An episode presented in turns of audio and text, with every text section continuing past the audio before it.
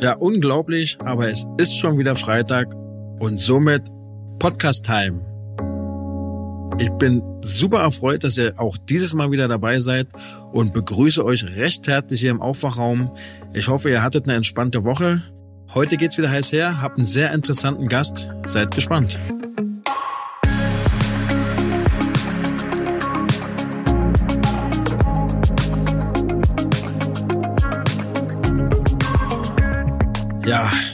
Meine Woche war so lala, wie immer natürlich auf allen Stationen, auf denen ich eingesetzt bin, Personalmangel. Aber jetzt ist es mittlerweile auch bei mir soweit. Die ersten Covid-Patienten sind in den Kliniken, wo ich eingesetzt bin, eingetrudelt.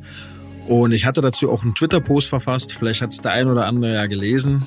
Da habe ich mitgeteilt, dass zwei junge Menschen die Patienten waren, die ähm, ja, eingetrudelt sind quasi. Einer davon Mitte 20, der andere noch keine 40, beide ungeimpft. Und einer der beiden hat sich nicht impfen lassen, laut eigenen Aussagen, bevor er intubiert und beatmet wurde, weil er Angst hat vor Unfruchtbarkeit. Nun wurde ich für diesen Twitter-Poster wie immer kritisiert, war ja klar, wenn es um die Impfung geht. Ähm, ich würde die Impfung bewerben wollen, würde die Gesellschaft spalten wollen. Aber genau hier ist der Punkt. Das möchte ich nämlich nicht. Es geht mir nicht darum, Werbung für die Impfung zu machen. Und es geht mir auch nicht darum, zu urteilen, wer sich impfen lässt und wer nicht, sondern ich bleibe bei meiner Aussage, dass ich immer noch fest davon überzeugt bin, dass sich jeder impfen lassen sollte, weil er seine Gesundheit schützen möchte oder eben sich nicht impfen lassen will, aus welchen Gründen auch immer. Aber egal wie man sich entscheidet, die Entscheidung sollte immer auf einer sachlichen und fachlichen Aufklärung beruhen, sprich, dass man mit einem Arzt, mit einem Impfexperten oder wem auch immer spricht, aber sich nicht beeinflussen lässt, a, durch Druck, sprich einer Impfpflicht oder sonstigen äh, Dingen, die einen dazu bringen, die Impfung zu ähm, ja, bejahen, obwohl man nicht davon überzeugt ist, und sich aber auch nicht durch Hetze von einer Impfung abbringen lässt. Wenn ich jetzt aber hören muss, dass ein junger Mann sich aus Angst vor Unfruchtbarkeit nicht hat impfen lassen, was ja ein Gerücht ist, welches sich seit Monaten, ja eigentlich schon seit Beginn der Impfung ja hartnäckig hält, dann bin ich einfach der Meinung, dass dieser junge Mann sich nicht entschieden hat aus freien Stücken, nicht entschieden hat aufgrund einer sachlichen Aufklärung, sondern er hat sich entschieden gegen die Impfung, weil er einfach fehlgeleitet wurde, weil er einfach Informationen vertraut hat, die er von irgendwoher auch immer bekommen hat, sei es durch Telegram, YouTube oder möchte gern ähm, ja, Impfexperten. Und deswegen habe ich es einfach angesprochen, wenn mir das sehr, wie gesagt, sehr am Herzen liegt. Sprecht bitte mit Experten darüber und guckt euch nicht irgendwelche Influencer auf den sozialen Netzwerken an oder irgendwelche komischen YouTube-Videos oder irgendwelche Schauspieler, die der Meinung sind, ja, ihren Expertenstatus in Anführungsstrichen zum Besten zu geben, sondern redet wirklich mit Menschen, die davon Ahnung haben. Und wenn ihr euch dann gegen die Impfung entscheidet, dann kann ich als Intensivpflegekraft viel besser damit umgehen. Ich muss es nicht verstehen, aber zumindest weiß ich, dass ihr, wenn ihr die Entscheidung gegen die Impfung getroffen habt, aber auch sehr bewusst trefft. Ich persönlich habe mich, äh, was die Impfung angeht, A, bei meinem Hausarzt informiert, B, beim Impfzentrum selber, also an dem Tag, wo ich meine erste Impfung mir verabreichen lassen habe, habe ich das Angebot genutzt und dort mit dem Impfarzt zu gesprochen. Und dort kann man alle Fragen stellen, die man hat. Wenn man denn noch mehr Informationen möchte, gab es zumindest zu meiner Zeit noch Aufklärungsvideos. Also man hat eine Menge Möglichkeiten und aber ich habe mir sehr viele Videos von MIT, also die Wissenschaftsjournalistin von MyLab reingezogen, einfach weil ich der Meinung bin, ähm, dass sie sehr gut gemacht sind. Ich kenne sie ja mittlerweile auch persönlich und daher weiß ich, dass sie immer sehr gut recherchiert und sie hat ja nicht umsonst Preise bekommen. Das sind für mich seriöse Quellen, äh, wo man sich informieren kann, aber im Zweifelsfall immer den Arzt fragen. Nur der kennt euren Gesundheitszustand und eventuelle Kontraindikationen. Ja, was ist sonst noch so passiert außerhalb meiner Arbeit diese Woche? Ganz einfach kann ich euch erzählen. Am Montag hat die neue Tagesspiegelreihe begonnen, wo alle Bürgermeister, Anwärter und Anwärterinnen zum Tagesspiegel kommen, sich dort mit Menschen aus dem Volk unterhalten, Fragen beantworten müssen. Und ich bin der Co-Moderator dieser Sendung. Und am Montag war es die Bettina Jarasch, mit der ich sprechen durfte. Und im Anschluss der Tagesspiegel-Sendung habe ich sie nochmal genötigt, hier für diesen Podcast äh, mir ein Versprechen zu geben. Sie musste mir versprechen, vor meinem Mikrofon des iPhones, ähm, was sie denn tun wird als erstes, sollte sie die Bürgermeisterwahl für sich entscheiden. Jetzt hört ihr einfach mal rein in das Versprechen von Bettina Jarasch von den Grünen. Ja, Frau Jarasch, jetzt stehen wir hier vor dem Gebäude des Tagesspiegel, haben uns fast anderthalb Stunden unterhalten. Jetzt würde ich Sie gerne abschließend nochmal fragen, was können wir Pfleger und Pflegerinnen von Ihnen erwarten, sollten Sie die Wahl zur Bürgermeisterin positiv abschließen? Ich kann Ihnen versprechen, dass ich direkt nach der Wahl in Gespräche mit der Krankenhausbewegung gehen werde. Denn es ist tatsächlich an der Zeit, dass wir eine echte Entlastung hinkriegen und Wertschätzung, die eben mehr ist als Applaus. Ich rechne aber nicht damit, dass das noch vor der Wahl vom jetzigen Senat sozusagen gelöst wird. Deswegen gehört es zu den ersten Gesprächen, die ich führen werde, wenn ich regierende Bürgermeisterin werde. Aber noch zwei andere Dinge würde ich gerne sagen, die auch noch wichtig sind, ähm, wichtig sind für Sie. Ähm, damit sie in ihrem Alltag einfach auch mehr Entlastung haben. Ich möchte das Thema soziales Wohnen, soziales Mieten unbedingt angehen, damit sie in der Nähe ihres Arbeitsplatzes wieder eine Wohnung sich leisten können. Das ist ein ganz großes Thema in Berlin.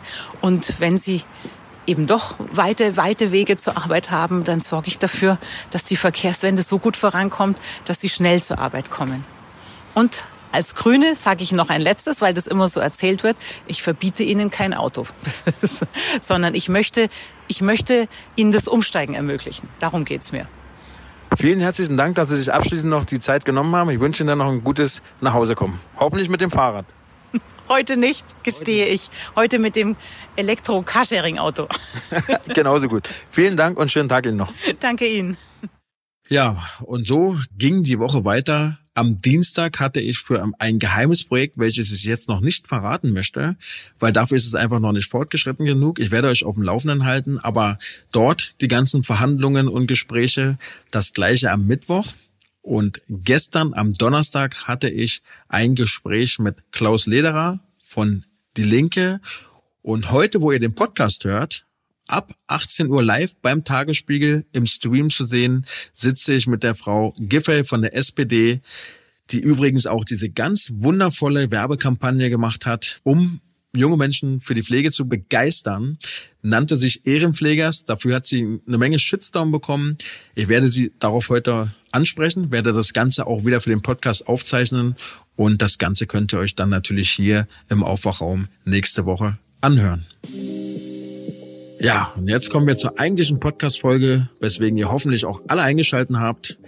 Mein heutiger Gast ist ein Journalist von Investigate Europe.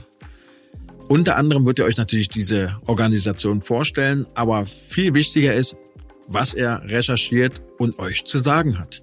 Es ist also spannend, bleibt am Ball, hört bis zum Schluss zu. Ich begrüße Nico Schmidt. Ja, ich freue mich auch. Vielen Dank für die Einladung.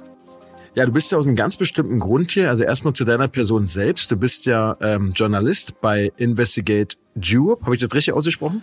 Das ist richtig, ja. Ja, mein Englisch, musst du wissen, ist nicht so gut. Von daher frage ich da lieber nochmal nach. Und du hast ja in einer ganz bestimmten Sache recherchiert, wo es auch einen Riesenartikel im Tagesspiegel gab. Den habe ich natürlich gelesen, fand ich auch sehr krass, was man da zu lesen hatte. Es geht ja so um diese Pflegeheime, also Altenpflege.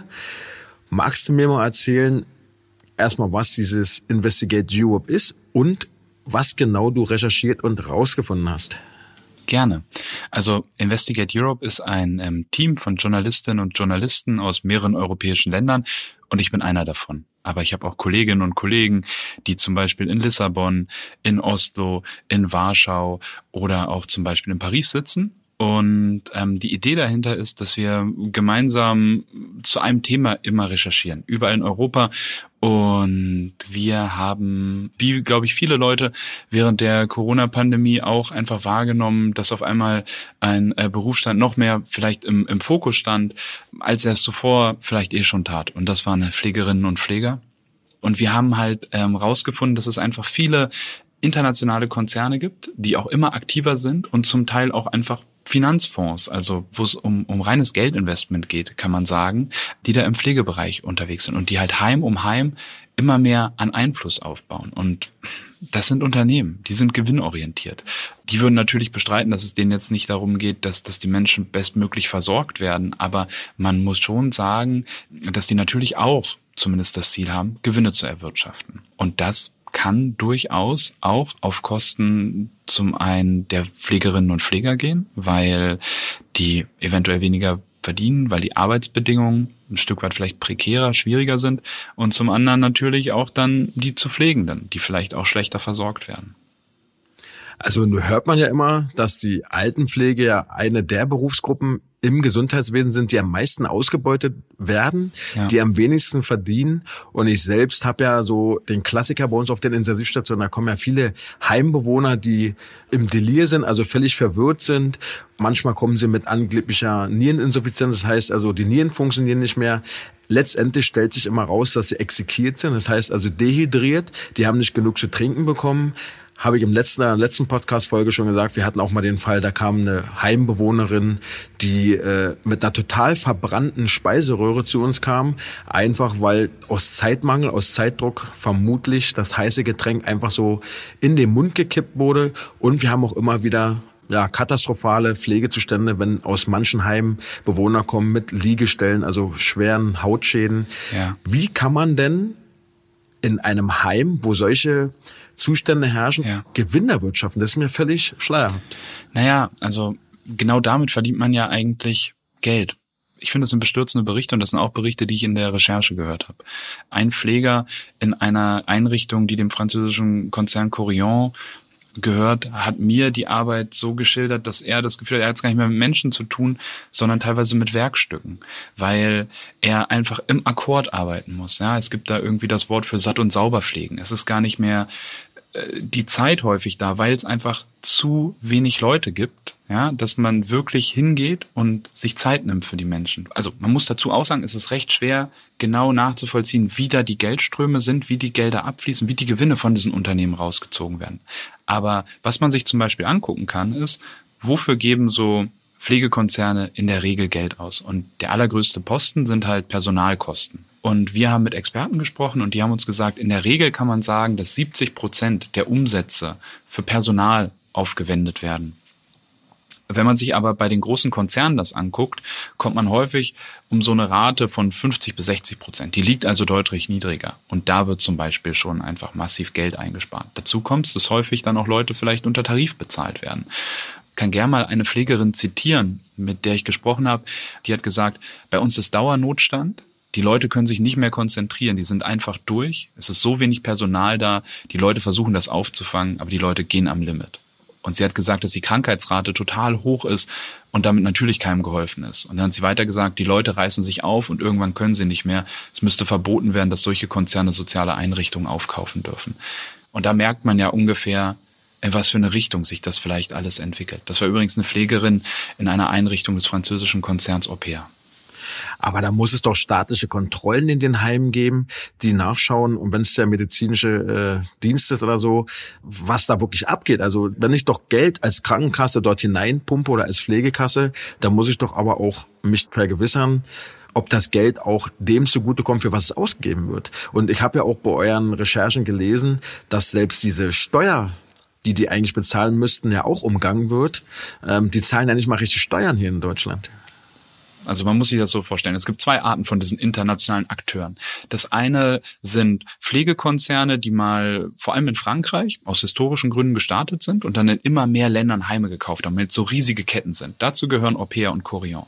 Und dann gibt's aber noch andere Akteure und das sind reine Finanzinvestoren, Fonds, die Gesellschaften aufkaufen, um sie dann bald wieder zu verkaufen. Und in diesem man kann es als Finanz jonglieren, auch vielleicht als, als so, ähm, ja, Financial Engineering sagt man da auf Englisch, ist so das Fachwort dafür. Also da wird ganz viel, ganz viele Tricks werden angewendet und am Ende landet das Geld häufig in Steueroasen.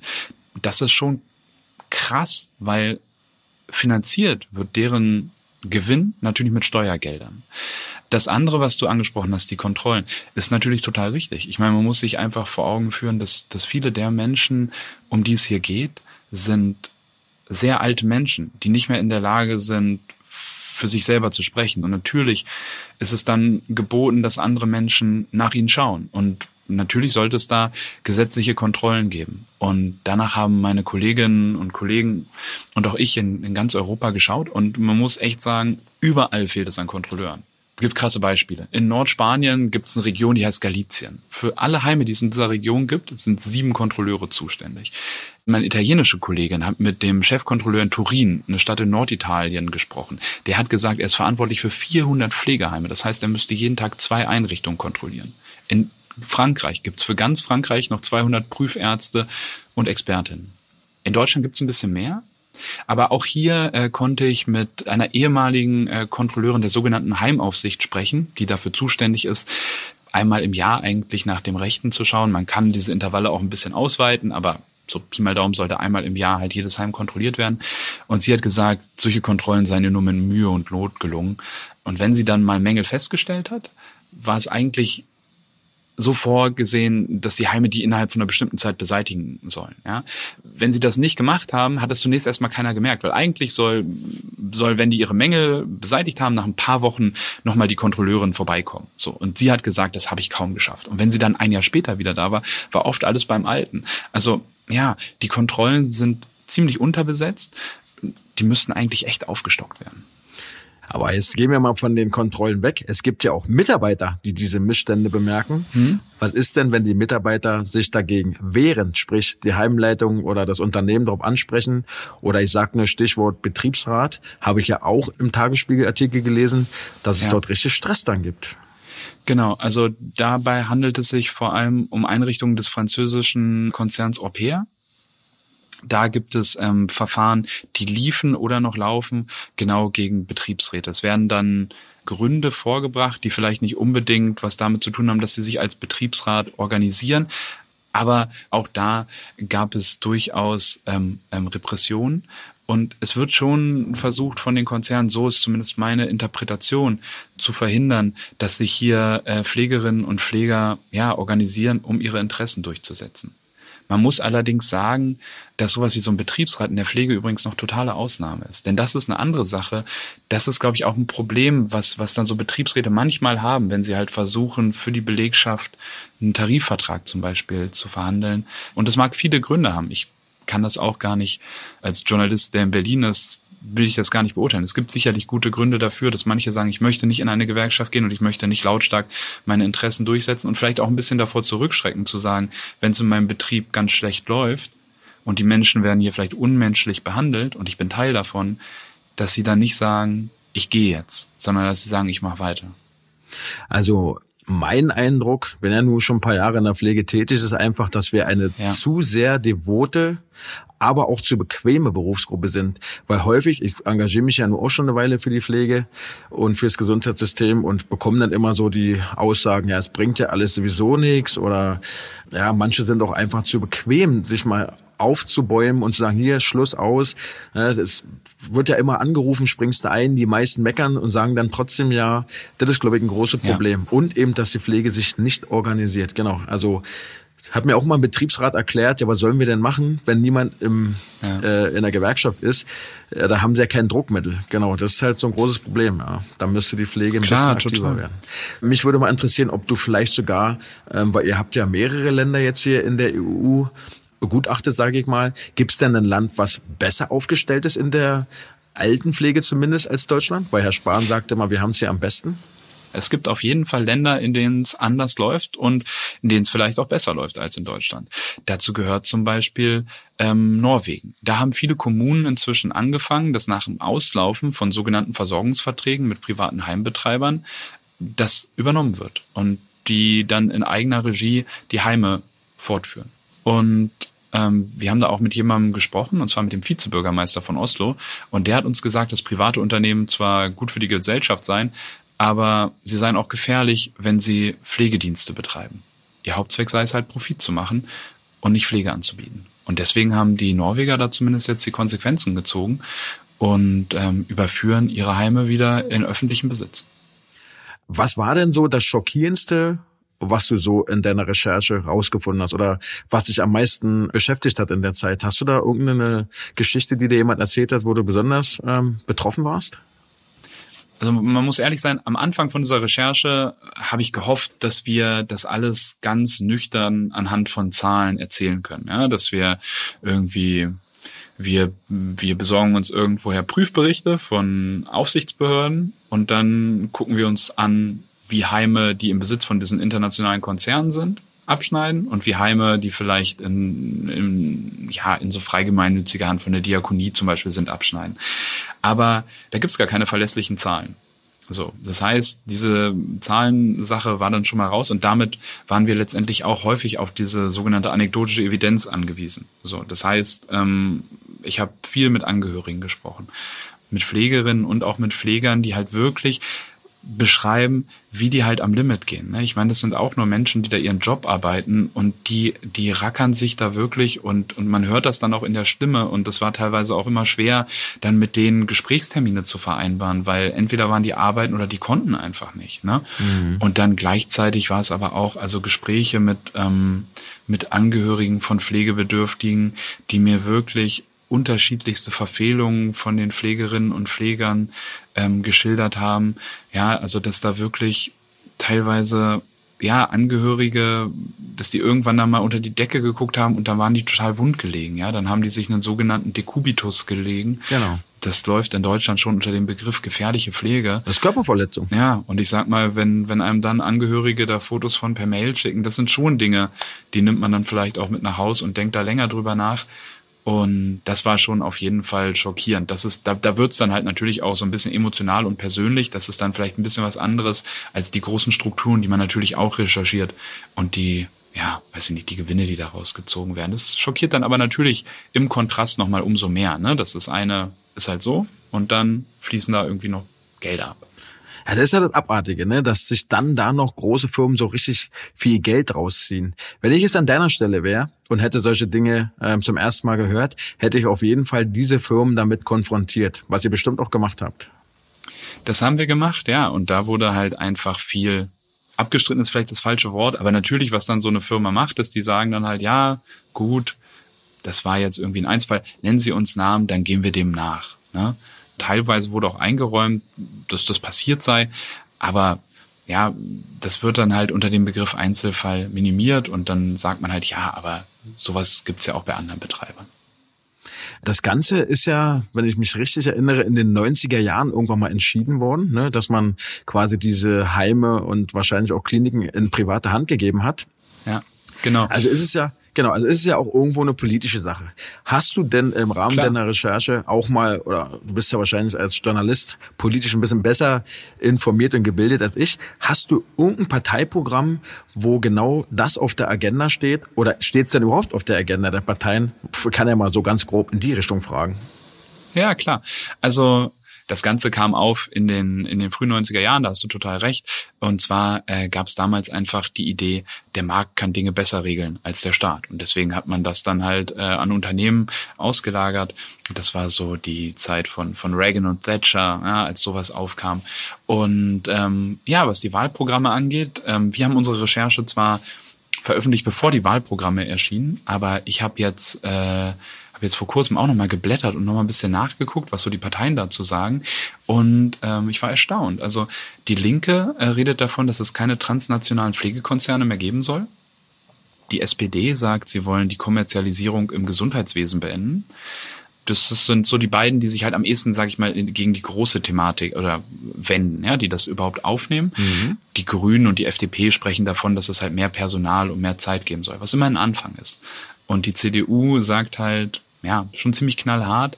Habe ich auch das Zitat mir hier rausgesucht. Wir wollen die Trägervielfalt in der Pflege als Ausdruck einer pluralen Gesellschaft stärken. Auch hier erhoffen wir uns vom Wettbewerb bessere Angebote. Und hinter Trägervielfalt in der Pflege steht halt genau das. Also das ist halt neben ähm, gemeinnützigen, also Diakonie oder Rotes Kreuz und ähm, kommunalen, also wenn der Stadt dann halt das Pflegeheim gehört, soll es halt weiterhin auch diese großen internationalen, multinationalen Pflegekonzerne geben, denn die seien halt Ausdruck einer pluralen Gesellschaft. Aber da kann man mal sehen, wie ignorant die CDU ist. Ich meine, ist jetzt wirklich nicht böse, aber die CDU bringt mich in solchen Sachen wirklich auf die Palme. Also ich habe ja jetzt zum Beispiel den Herrn Merz, Friedrich Merz, persönlich mal kennenlernen dürfen bei Lanz. Mhm. Und dort habe ich ja auch die Zustände in den Kliniken geschildert. Und Herr Merz hat einfach gesagt, nachdem ich fertig war, der Markt regelt das. Genau, was du vorhin gesagt hast. Aber die wissen doch, dass es nicht funktioniert. Also die sehen es doch. Tja. Wenn sie es denn sehen wollen. Ja, genau. Also es gibt zum Beispiel vor drei Jahren hat Jens Spahn ein Interview gegeben in der Zeit.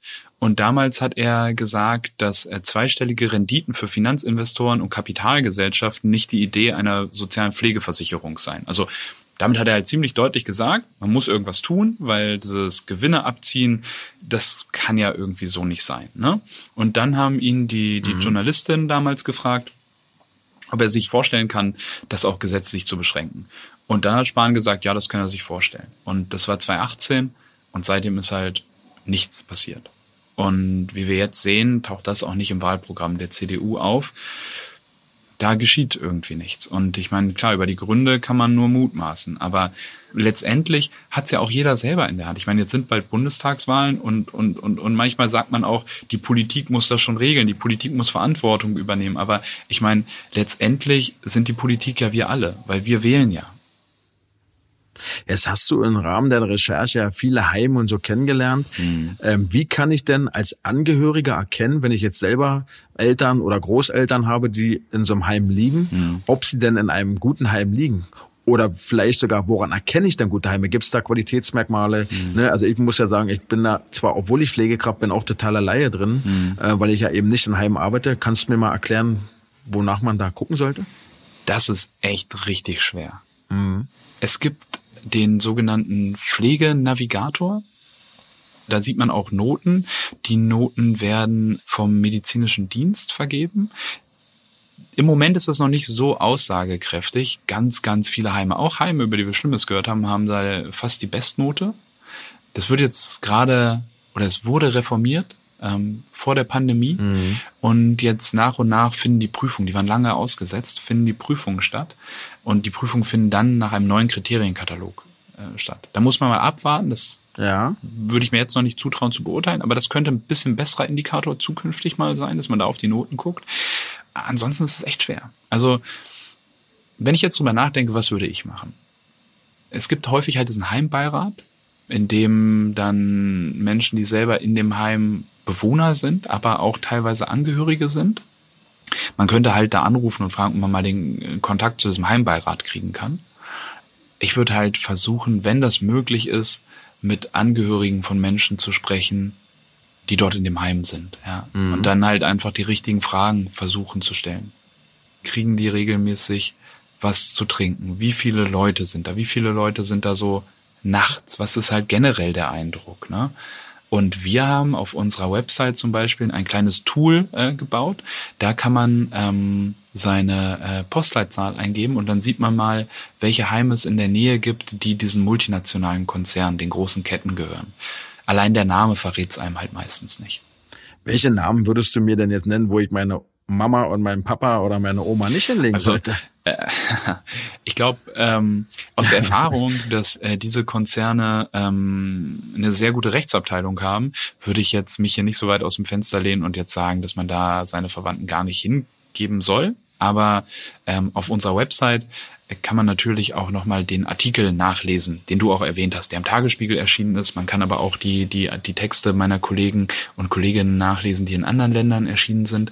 In den Texten wird man schon so ein paar, so, so ein paar, ein paar Namen vielleicht lesen können und man wird vielleicht lesen können, wie die agieren und dann kann man darüber nachdenken, ob man dann seine, äh, seine Mutter, seinen Vater, seine Großmutter, seinen Großvater in so ein Heim geben möchte. Ich habe ja auch in dem Artikel gelesen, dass bei Au pair Personal eingeschleust wurde, um quasi Aktivisten in der Belegschaft zu erkennen, mhm. also auszuspionieren quasi, um dann dem Management mitzuteilen, dass dort äh, Leute sind, die Dinge anprangern. Ist das wirklich so gewesen, ja? Ja, das ist ein Fall aus äh, Frankreich, genau. Und da wurde halt versucht, mit Hilfe von Schauspielern äh, so ein bisschen Krass. nachzuvollziehen, was, was sich da in den Heimen abspielt. Ne? Also es klingt total kurios. Ich glaube, das ist auch kurios, natürlich auch gleichzeitig furchtbar. Ne? Also es ist auch schon nicht unproblematisch, wenn man dann da äh, ein bisschen die eigene Belegschaft aushorchen äh, möchte. Aber das ist tatsächlich passiert, hat meine französische Kollegin ähm, so recherchiert. Aber wir halten fest, es ist das gleiche Unternehmen, was auch in Deutschland Pflegeheime führt. Genau. Also ich muss ja sagen, wenn ich das Ganze mal so überblicke, unser Gespräch, dann zeigt es mir ja eigentlich, wenn es denn möglich ist, mit solchen Pflegeheimen enorme Summen zu generieren, weil sonst würden die Firmen das ja nicht machen, wäre es ja eigentlich möglich, das Personal besser zu bezahlen. Dann wäre es ja möglich, die Bedingungen vor Ort zu verbessern, um dann eigentlich im Endeffekt den älteren Menschen dort eine bessere Pflege zukommen zu lassen. So, das ist ja jetzt mein Fazit von dem Gespräch wenn man dann ganz ins Detail gehen würde nochmal, ne, es wird natürlich ein, ein kleines bisschen komplexer, aber man kann es schon so zusammenfassen. Ich meine, wenn keine Gewinne rausgezogen werden, ist mehr Geld da. Eine andere Möglichkeit ist es halt sicherlich, wenn man jetzt im ersten Schritt sagen möchte, also die Konzerne sind jetzt da und die kriegen wir jetzt erstmal nicht raus, dann könnte man halt schon überlegen, ob es irgendwelche Möglichkeiten gibt, dass die ihre Gewinne, die sie erwirtschaften, auch wieder investieren müssen, und zwar in Personal. Es gibt nämlich tatsächlich ein paar von den großen Ketten machen das, die sagen halt, ja, wir reinvestieren, aber was die halt im Endeffekt machen, ist, die nehmen halt ihre Gewinnung, kaufen damit immer mehr Heime und kaufen auch, auch sozusagen Immobilien und wachsen einfach als Konzern immer, immer weiter und ähm, landet dann aber vielleicht, vielleicht auch nicht bei den Bewohnern in Form einer guten Pflege, zwangsläufig. Haben dir denn mal die Pflegekräfte erzählt, warum sie denn weiter dort arbeiten? Also was hält das Personal dort? Das ist echt eine gute Frage und die ist echt schwer zu beantworten, weil es ist ja Pflegemangel. Ne? Also rein theoretisch mhm. Pflegekräfte haben. Also überall arbeiten. Die können überall arbeiten und die können auch, ja. die eigentlich sind die auch für Verhandlungen dann ganz gut aufgestellt. Ich meine, das ist auch ein Traum für die Gewerkschaften eigentlich. Also wenn jetzt, wenn jetzt auf einen Schlag ganz viele Pflegekräfte in die Gewerkschaften eintreten würden und dann würden die da mal, dann könnten die richtig hart verhandeln. Um deine Frage zu beantworten, ich glaube, das ist, ja, es ist eine Verbundenheit gegenüber den, gegenüber den Menschen, die da liegen. Es ist dieser Gedanke, wenn ich jetzt hier weggehe, ja, wenn ich jetzt zu einem besseren Arbeitgeber gehe, wer kümmert sich dann um die Menschen? Jetzt ist kaum noch wer hier, klar, ja, ich arbeite unter ganz hohem Stress, aber wenigstens bin ich noch hier. Ich glaube, das ist so ein bisschen der Gedanke, den viele haben. Es ist dann auch, glaube ich, vielleicht auch eine, eine Solidarität und, und, und Loyalität gegenüber den Kolleginnen und Kollegen, dass man sagt, man, man ist mit denen irgendwie, man fühlt sich halt denen sehr verbunden, ähm, man möchte die nicht im Stich lassen. Ich glaube, das ist auch so ein Motiv, ähm, das davor herrscht. Ja, und dann ist es teilweise doch gar nicht so einfach, jetzt in unmittelbarer Nähe vielleicht eine, eine Stelle hm, zu finden. Also die Leute, die wirklich gutes Geld verdienen, sind zum Beispiel äh, jene Pflegekräfte, die inzwischen in Zeitarbeit arbeiten. Ja, genau, da arbeite ja, ich auch. Genau. Ja, das ist genau das Problem. Ich höre dann immer häufig das Argument, ich kann jetzt nur für die Intensivstation sprechen, aber das wird ja im alten Pflegeheim nicht anders sein. Da kommt oftmals die Ansage, zum einen entweder kommt, na, ich kann ja meine Kollegen oder auch die Patienten nicht im Stich lassen, wo ich immer wieder sage, aber genau wenn du zu diesem System Ja sagst, das heißt also, ja, ich komme aus dem Urlaub zurück, ja, ich springe ein, dann unterstützt du dieses System und hältst es am Laufen. Und genau dann lässt du ja Patienten und Kollegen und Kolleginnen im Stich, weil du dem Unternehmen ja hilfst, dieses System weiterzufahren. Würdest du Nein sagen, würdest du sagen, okay, ich trete jetzt in die Gewerkschaft ein und wenn ihr die Bedingungen nicht ändert, dann könnt ihr mich mal, dann gehe ich, dann ist ja die Klinik oder das, das Heim Heim, welche Einrichtung auch immer im Zugzwang. Und solange wir das als Berufsgruppe nicht verstehen, wird sich da auch nichts ändern. Das muss man ganz knallhart sagen. Ja. Da muss ich dich ja gleich glatt mal fragen, was, was für ein Fazit nimmst denn du aus deiner Recherche mit? Also wenn es jetzt um dieses rein menschliche geht, ist es natürlich schon ein düsteres Gefühl, mit dem man da so ein Stück weit zurückbleibt. Man hat das Gefühl, auch nach dem, was ich vorhin über die Kontrollen gesagt habe, dass es da einfach sowas wie so ein Dunkelraum gibt, in den kaum jemand richtig reinguckt. Dass die Menschen, die Angehörige haben, die regelmäßig zumindest vorbeikommen, sich noch glücklich schätzen können. Davon gibt es nicht so viele. Es gibt viele, die liegen einfach in Altenheim und die müssen das mitmachen. Und ja, ich meine, das, das geht ja auch darum, dass, dass, dass überhaupt Pflege künftig noch möglich ist. Ich meine, damit ist wirklich keinem geholfen, wenn Pflegerinnen und Pfleger ihren Beruf nicht mehr ausüben können, weil sie das einfach nicht mehr aushalten. Und generell ist schon das Fazit, dass diese Entwicklung einfach ungeachtet der großen öffentlichen Wahrnehmung immer weiter fortschreitet. Und ich glaube, dass es schon lohnt, das ganze Thema auch Altenpflege nicht zu verdrängen, sondern hinzusehen. Und ähm, an jeden Hörer und an jede Hörerin, investigate-europe .eu. Und wir haben auch einen Newsletter auf unserer Website, den kann man sehr gerne abonnieren und da informieren wir immer über äh, noch neue Entwicklungen von Recherchen, die wir in der Vergangenheit gemacht haben, aber auch über äh, neue Recherchen, die wir jetzt zum Beispiel gerade beginnen.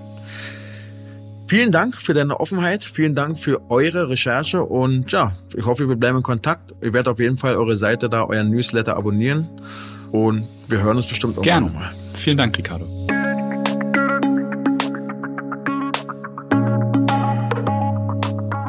Ja, meine Lieben, was soll ich sagen? Das war's schon wieder. Ich hoffe, ihr fand's genauso spannend, aber auch schockierend wie ich. Ich finde es halt einfach krass, dass man immer wieder hört, wie unterbezahlt die Altenpflege ist und dann im gleichen Atemzug aber hören muss, dass es Unternehmen gibt, die da eine Menge Kohle rausziehen. Ihr könnt mir sehr gerne ein Feedback geben. Solltet ihr Fragen zum Thema haben, dann leite ich sie auch gerne dem Nico Schmidt weiter. Oder aber ihr geht eben selber auf die Seite, wie ihr wollt. Wichtig ist mir nur, dass ihr mir ein Feedback gebt und sollte euch die Folge gefallen haben, wie immer Daumen hoch in Form eines Abos. Damit unterstützt ihr mich, damit unterstützt ihr meine Arbeit und letztendlich unterstützt ihr auch uns Pflegekräfte. Ansonsten wünsche ich euch einen guten Start in die nächste Woche.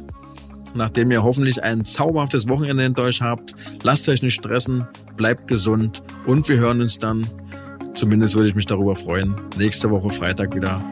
Bis dahin, euer Ricardo.